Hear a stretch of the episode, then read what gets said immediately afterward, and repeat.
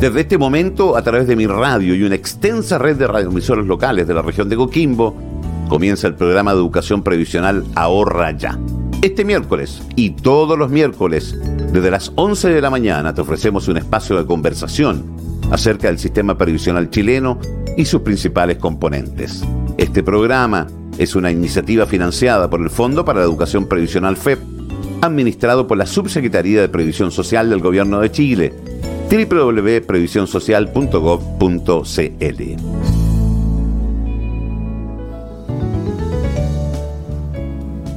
El sistema de pensiones tiene como objetivo proteger a las personas trabajadoras nacionales y extranjeras, entregando ingresos en tres situaciones, retiro laboral, vejez, invalidez o fallecimiento, situación en la cual el sistema entrega una pensión a la familia de la persona trabajadora. Así, en Chile existen tres tipos distintos de pensión.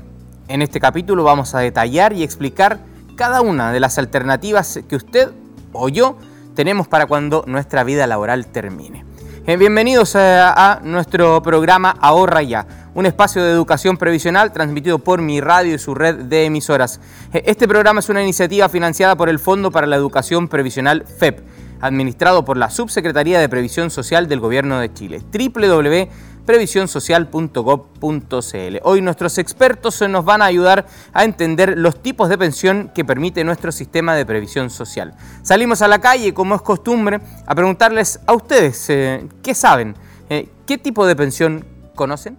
Eh, bueno, conozco el sistema de FP, todas las FP, las FP modelo, FP Provida y todo eso. Y hay unos fondos solidarios que uno se, pone dinero, si no me equivoco, y, va aumentando tu renta, en, va juntando el pozo de, pensión. Y los seguros, los seguros de, pensión también. Eh, AFP, eh, el sistema antiguo, que no sé si funciona ahora, no parece que no. APD también. Eso. Eh, las pensiones de los de los jubilados, conozco esa. Y la de los cuando fallece alguien y le da la pensión a los hijos, a la viuda. Eso Interesante lo del último amigo ahí que estaba en pantalla. Eh, gracias a todos ustedes que eh, nos han encontrado en la calle y que han querido participar con nosotros respondiendo a las preguntas de nuestro equipo de prensa eh, respecto de los temas que vamos desarrollando capítulo a capítulo. No se olvide de la respuesta del último amigo. ya la vamos a retomar con nuestros expertos a quienes aprovecho de saludar. Bienvenidos a ustedes primero que nos acompañan en este Ahorra Ya, octavo capítulo. Y bienvenido Manuel Escobar que está con nosotros. ¿Cómo le va? ¿Cómo ¿Qué tal, Andrés? Muy bien. Oye, muy interesante esta primera parte del programa, ¿ah? donde las opiniones de las personas. Descubrimos que hay muchas, muchos mitos, poca información y algo de confusión, así que hoy día vamos a aclararlo. Si me hubiesen preguntado a mí en la calle, yo hubiese respondido algo similar a lo del último amigo. ¿ah? Eh, por ahí creo que es mi nivel de conocimiento. Marcelo Olivares, ¿cómo le va? ¿Cómo está? Bienvenido. Hola Andrés, ¿qué tal? Muchas gracias. Gracias, por estar eh, ambos con nosotros. Gracias a todos ustedes por estar también. Gracias a la red de emisoras que se conecta con nosotros para cubrir las 15 comunas eh, de la región de Coquimbo eh, y que ahora están conectados ya. Y gracias a nuestros colaboradores también que hacen posible que tengamos el lenguaje de señas a esta hora en nuestro programa Ahorra Ya. Así, junto a todo el equipo, ya comenzamos y vamos a hablar de, de las pensiones. Vamos a hablar de las pensiones que existen en nuestro querido Chile. ¿Les parece si explicamos eh, cuáles son eh, los tipos de pensiones que tenemos. Así es, pero. Enunciemos las primeras. No, pero antes de eso, algo más importante. El concepto de pensión, que es muy relevante, porque el concepto de pensión tiene que ver con ingresos, ¿ya? Lo hemos dicho ya en varios de nuestros episodios anteriores. Eh, es justamente. el sistema previsional tiene como objetivo justamente llegar con ingresos, que las personas tengan ingresos, ya sea cuando hayan terminado su etapa laboral o cuando tengan una dificultad de salud que les impida eh, trabajar o cuando eh, el principal jefe de familia, digamos, o la principal soporte de la familia fallece y quedan sobrevivientes. ¿Por qué digo esto? Porque justamente las tres pensiones que existen se refieren a cada una de estas situaciones. La primera, la pensión de vejez, es decir, los ingresos que las personas perciben una vez que hayan dejado de trabajar su etapa laboral, ¿cierto? La pensión de invalidez, que es cuando una persona pierde una capacidad que le impide, digamos, trabajar, lo vimos también hace unos episodios atrás, todo lo que tiene que ver con la seguridad laboral, por ejemplo. y el tercera pensión, justamente esta pensión de sobrevivencia que es justamente para beneficiar a aquellos sobrevivientes, ¿cierto? Las personas que dependían de otra, que eh, de su trabajo, digamos, obviamente tenían ingresos. Eso es básicamente las tres pensiones que existen en nuestro sistema, eh, nuestro sistema de pensiones, valga la redundancia. Eh, nuestro amigo que contestó en la calle estaba más cerca. Estaba el último, estaba bastante cerca de lo que vamos a, comenzar a, a, desarrollar. Ya, dijimos, pensión de vejez, pensión de invalidez, pensión de sobrevivencia, los tres tipos de pensiones que tiene nuestro sistema, los vamos a ir desarrollando de a uno. Eh, partimos por el que parece ser el que más conocemos todos, que es el de vejez. Así es, es el, es el más conocido, eh, eh, que tiene que ver básicamente con, la pensión, que una, la, jubilación, digamos. ¿ah? Eso es el, concepto central, es decir, cuando ya termina tu, tu etapa laboral, y tú finalmente ya no trabajas, eh, no eres activo laboralmente. ¿ya? Y esto es muy importante porque en el caso de nuestro país, eh, esta, esta pensión se recibe, es un beneficio, ¿cierto?, que se recibe a partir de los 65 años en el caso de los hombres y los 60 años en el caso de las mujeres, ¿cierto? Y esto es muy importante porque eh, la jubilación o la pensión es un derecho y no una obligación. ¿Qué significa esto?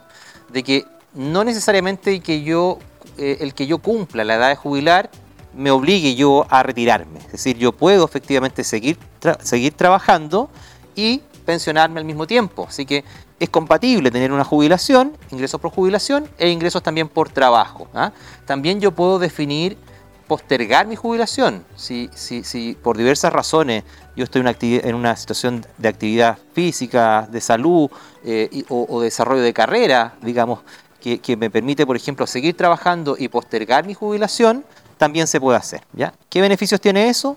Es que yo sigo acumulando recursos, ¿cierto?, para mi pensión en el caso, en el momento que yo decida efectivamente eh, jubilarme. Así que muy importante, el trabajo y la pensión de vejez no son incompatibles. Yo puedo decidir seguir trabajando y al mismo tiempo, si cumplo la, edad necesaria, y estoy en, sistema, en un sistema cierto me permite jubilar, yo puedo hacerlo. Así que no es problema, no, hay incompatibilidad con eso.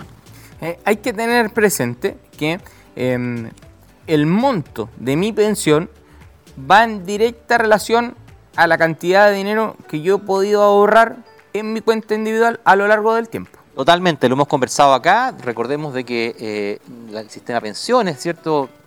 Para, recordar, digamos, de capítulos anteriores, está compuesto por tres pilares fundamentales que son la cotización obligatoria, que es el pilar obligatorio, eh, la cotización o el aporte voluntario, ¿cierto? que contribuye ¿cierto? adicionalmente a la cotización obligatoria, y el, pilar solidario, ¿cierto? que es este apoyo del Estado para aquellos eh, que no tienen obviamente la posibilidad de jubilarse porque no estuvieron dentro del sistema, no trabajaron o que eventualmente eh, tienen cotizaciones pero son su, monto de, ahorro es muy insuficiente para tener una pensión eh, completa, así que el Estado complementa esa, pensión. ¿ya? Así que muy importante el ahorro, por eso. Y bueno, lo dijimos también en, algunos programas.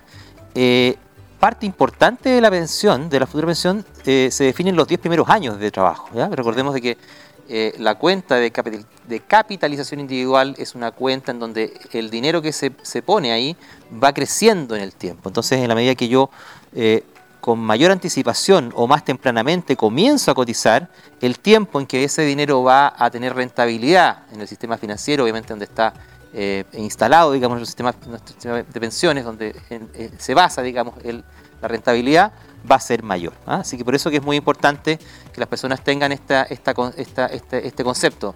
No necesariamente cuando yo cumpla la edad de jubilar puedo hacerlo, puedo postergarlo también. Y además, en algunos casos, la puedo adelantar. Te iba a preguntar justamente. Exactamente. Y para sí, sí, para eso hay que tener algunos requisitos y básicamente, también lo hemos conversado en otros episodios anteriores, el ahorro voluntario es un factor muy crucial para poder adelantar eventualmente en algunos años mi edad de jubilar. ¿Por qué? Porque el requisito fundamental, bien sencillo, es tener los recursos suficientes para que mi pensión sea lo suficiente, a la redundancia, eh, eh, para tener un ingreso, digamos, adecuado. Es, ese es, en términos bien sencillos, el principal requisito, digamos, para poder jubilar anticipadamente. Y para eso hay que tener más ahorro. Importante, entonces, tal como lo decías tú, eh, los ahorros en los primeros años de la vida laboral. Hablamos de la, del tipo de pensión que es la más común, ¿verdad? Que es la denominada de vejez. hablemos un poquito de la pensión de invalidez, Manu. Esta es una pensión muy importante y, a diferencia de la, de la, pensión de vejez, es una pensión que está pensada para personas que están en, en edad eh, laboral, digamos, o en periodo, en, periodo laboral activo, es decir, entre los 18 y 65 años, ¿ah?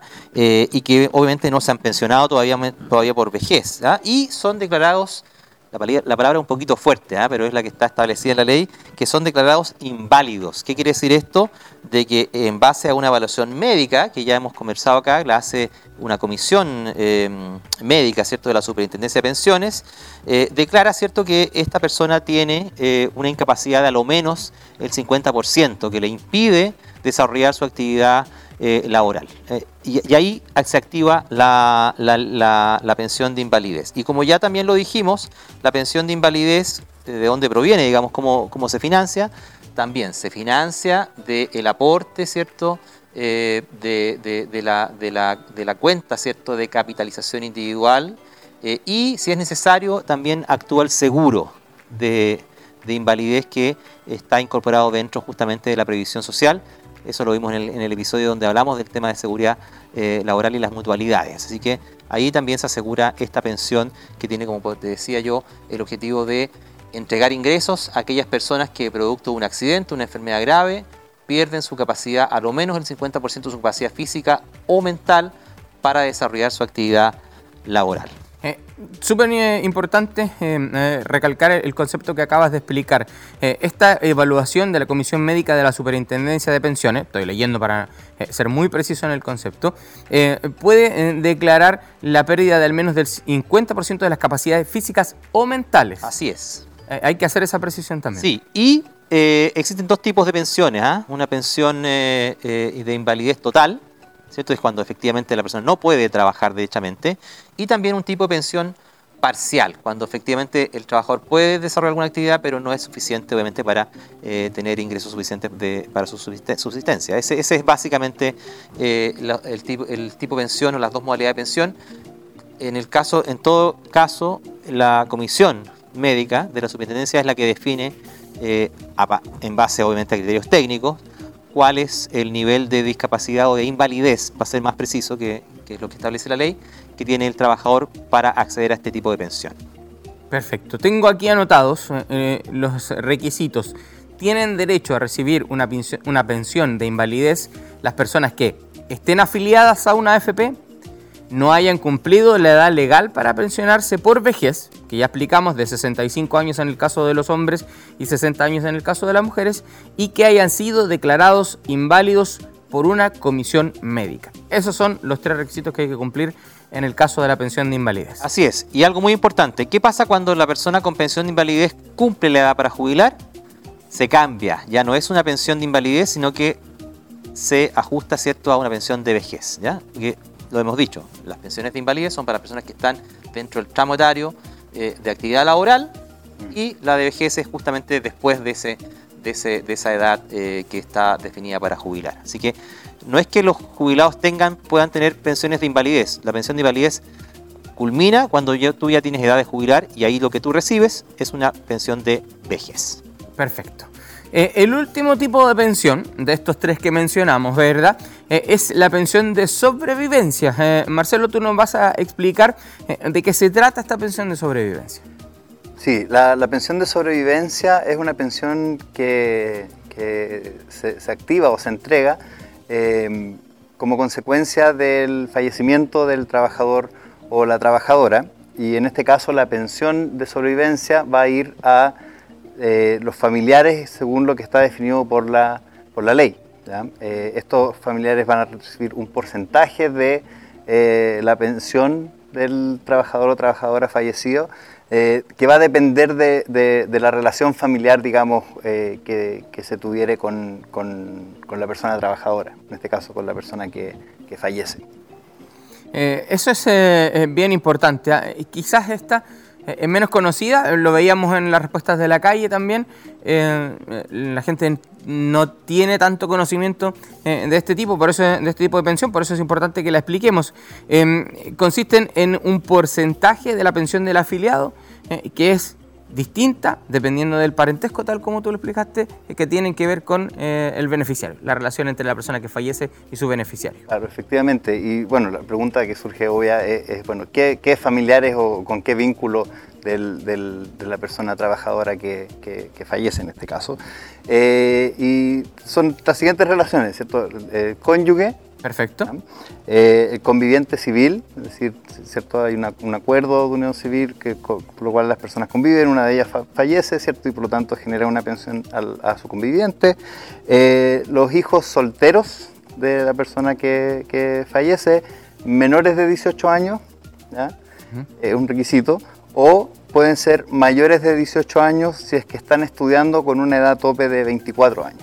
Es decir, una persona mayor de 18 años y que está estudiando en la educación técnica o en la educación superior va a tener derecho a recibir esta pensión de sobrevivencia eh, también. Eh, luego, ¿cierto? La madre y padre de, un hijo fuera del matrimonio, si es que, existiese, eh, solo si es que está soltero o viudo y que vivía, básicamente, que vivía a expensas del, afiliado que, o afiliada que, que fallece. Eh, y por último, los padres de la, de la persona fallecida, eh, solo cuando existe un número de beneficiarios, digamos, eh, cuando no exista ninguno de los beneficiarios que mencioné anteriormente, y además siempre cuando estos sean parte de la asignación familiar del, del afiliado a la fecha de, del fallecimiento. Perfecto. Entonces, lo repasamos rápido. El cónyuge, conviviente civil, hijos o hijas solteros menores de 18 años, eh, puede ser mayores de 18 años hasta los 24 solo si son estudiantes, eh, enseñanza media, técnica o de educación superior en instituciones reconocidas por el Ministerio de Educación, madre y padre eh, de hijo fuera del matrimonio, solo si es soltero o viudo y vivía a expensas del afiliado a la fecha de su fallecimiento y los padres de la persona fallecida en el caso de que ninguno de los anteriores exista. En ese caso los padres de la persona fallecida eh, pueden ser los beneficiarios de este tipo de pensión. Ya, eh, ya conocimos los tres tipos de pensión. Eh, ahora conozcamos cuál es el proceso para pensionarse, Manuel Escobar. Sí, bueno, el proceso de pensionarse es muy simple. ya lo hemos comentado acá en, otra, en otros programas. En el caso de la pensión de vejez, bueno, es justamente cumplir con el requisito esencial que tiene que ver con la edad de jubilar y como dijimos también muy importante, yo puedo definir también, postergar esa, esa edad, de, esa edad de, jubilar. Y ahí básicamente hay eh, cuatro, cuatro, modalidades, pero hay dos que, que son las más conocidas. y, el, primero es el retiro programado, eh, que es básicamente un retiro que se hace a través de la FP, que en el fondo se calcula, voy a explicar de manera muy simple, se calcula la cantidad de, recursos que hay y se establece un, umbral, digamos, de, sobrevida y se entregan eh, esos recursos eh, de manera progresiva, ¿cierto? En, ese caso, los recursos siguen siendo del trabajador porque están en la, van a estar en la FP. Eh, y el segundo, que también es bien conocido, es de la renta vitalicia. La renta vitalicia es un sistema en donde el dinero ya no es del trabajador y tampoco está en la FP, sino que lo que hace es que eh, se lo entrega ¿cierto? a una compañía de seguros, eh, cuya compañía de seguros garantiza, en base ¿cierto? a un cálculo de riesgo, que hay una serie de, indicadores que no vamos a mostrar en detalle acá, porque además es, muy individual, digamos, es el análisis caso a caso. Eh, en donde eh, la renta, la compañía de seguros se compromete, ¿cierto?, a pagar una eh, renta de manera vitalicia, como su nombre dice, es decir, hasta que esta persona fallezca, ¿ya? Y es una, y es una renta, una pensión en UF, muy importante, o sea que está indexada la inflación en esa, en esa pensión, ¿sí? Y después tenemos combinatorias ¿ah? de, las, de las dos anteriores, ¿ah? que es la renta temporal con con renta vitalicia diferida y la renta vitalicia inmediata con retiro programado. Es una combinatoria de las primeras dos. Eh, para pensionarse, el afiliado o afiliada debe ir a su AFP. Así es. Eh, con su cédula nacional de identidad y realizar la solicitud de pensión. Eh, además, la declaración de beneficiarios, adjuntando los certificados de nacimiento de él y de sus beneficiarios, ¿verdad? Además del certificado de matrimonio, si corresponde. ¿Qué hace la AFP? La FP debe calcular el saldo efectivo de la cuenta y emitir el certificado de saldo dentro de 10 días hábiles siguientes. Si fuera necesario, tramitar un bono de reconocimiento. Esto es saldos desde el sistema antiguo, al actual. Exacto. Los 10 días de plazo empiezan a contarse a partir de la fecha de la liquidación. Una vez que el afiliado recibe su saldo, eh, debe solicitar eh, montos eh, del sistema de consultas y ofertas de montos de pensión a través de la AFP, de una compañía de seguros o de un asesor previsional. Con toda esa información puede decidir qué modalidad de pensión es la que más le conviene en su caso y saber exacto cuál va a ser el monto de su pensión. Sí, mira, eso es bien importante porque, bueno, como tú has, explicado, el proceso, claro, tiene cierta complejidad, tiene cierto tiempo, muy importante que tienen que, eh, lo que tú decís, el, tema del saldo, cuánta plata efectivamente yo voy a tener en ese minuto. Eh, voy a, a lo mejor eh, Marcelo nos puede ayudar un poquito. Hay momentos que son buenos para jubilarse y otros no tanto, ¿ya? Dependiendo también de la situación económica y la situación fundamentalmente de las, de las tasas, digamos, o de los rendimientos de los, de, los fondos. ¿ah? Recordemos que las platas eh, están ¿cierto? en este multifondo. Entonces, muy importante asesorarse. ¿ah? Ahí efectivamente la ley establece eh, unos profesionales que son los, eh, asesores previsionales, que de hecho tienen un registro, está, eso está regulado por ley, donde las personas pueden también acceder a, una, a una asesoría para poder elegir de manera más informada, y, con la mayor claridad posible cuál es el mejor sistema o modalidad de pensión que van a, van a elegir, de acuerdo a, las características también de las personas. Por eso que es muy importante esto es caso, uno no puede, mira, de, pronto uno le, le, le, oye, ¿y cuál es el mejor? va a depender de la situación, va a depender de la cantidad de dinero que hay en tu cuenta, va a depender también de tu condición de salud, por ejemplo, o, tu grupo familiar, etcétera. Hay un montón de factores que determinan y son importantes para tener en cuenta al momento de eh, eh, realizar la jubilación. Eh, uno tengo la sensación, una opinión muy personal, eh, de que las personas tendemos a pensionarnos cuando llega el momento, eh, sin tener sobre la mesa toda la información que necesitamos. Antes de que me contesten eso, déjeme saludar a todas las emisoras que se conectan con nosotros a esta hora y que nos permiten estar llegando a las 15 comunas de la región de Coquimbo. Y recordarle a nuestros auditores que se conectan eh, cada día miércoles con nosotros que nuestros programas quedan grabados, www.ahorraya.cl. Ahí usted puede revisar cada uno de los capítulos para volver sobre estos temas que hemos ido conversando y así poder repasar www.previsionsocial.gov.cl, el sitio web em, también eh, donde em, que es de la Subsecretaría de Previsión Social del Gobierno de Chile, donde usted puede encontrar eh, información relevante también. Eh, ya, quiero volver sobre este esta idea que tengo. tendemos a pensionarnos cuando nos toca, más allá de poder tener información que nos permita tomar una decisión para pensionarnos.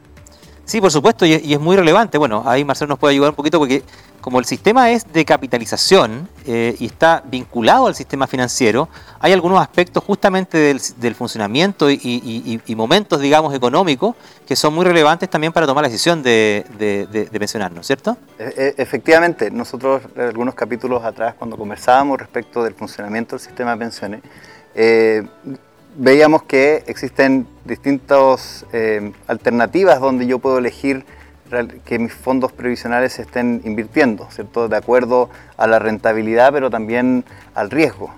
Eh, y en general, ¿cierto? Si bien la decisión va a depender del perfil de riesgo que tenga la persona o la aversión al riesgo que tenga la persona, es decir, estoy dispuesto a asumir un mayor riesgo para obtener una mayor rentabilidad o prefiero más bien una, una apuesta que sea más estable en el tiempo. Eh, y, en general es recomendable que aquellas personas que están más cerca de la edad de jubilación, ojalá estar en, fondos de menor riesgo, porque estamos cerca del momento de, pensionarse, ¿cierto?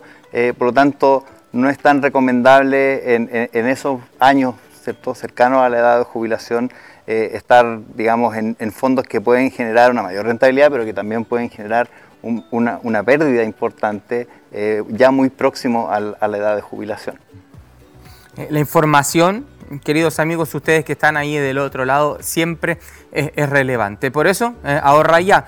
por eso, espacios como este, donde pretendemos traspasarle a usted información y también tratar de ir educando un poquito en temas que, lo hemos dicho en todos los capítulos, están en el día a día nuestro, pero del que de repente no sabemos tanto. de ahí que los invitamos siempre a estar con nosotros conectados cada día miércoles. Y les agradecemos. Ya tenemos que cerrar el capítulo de hoy.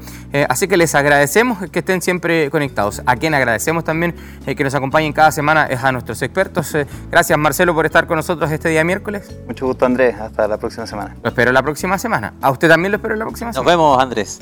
y a todos ustedes los esperamos con mucho gusto la próxima semana. Y no solo la próxima semana, sino también cualquiera de los días de la semana en www.ahorraya.cl.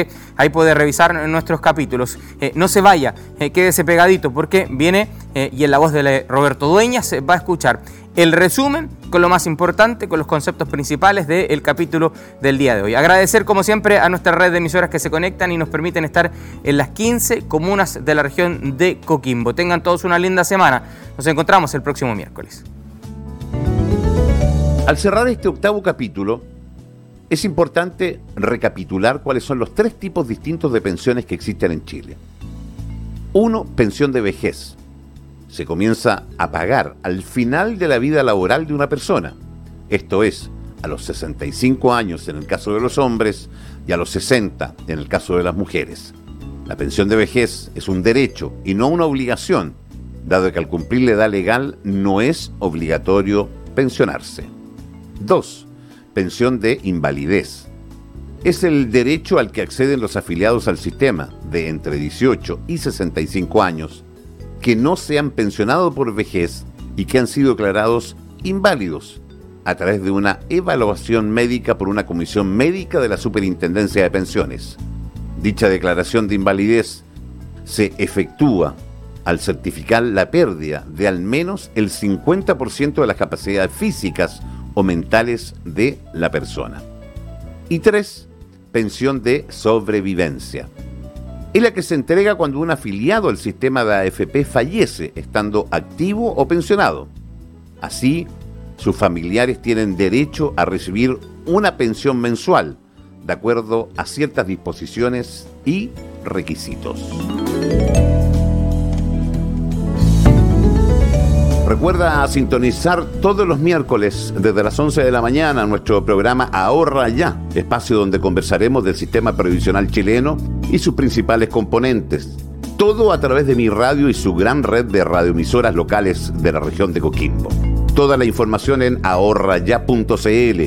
Este programa es una iniciativa financiada por el Fondo para la Educación Previsional FEP, administrado por la Subsecretaría de Previsión Social del Gobierno de Chile. www.previsionsocial.gov.cl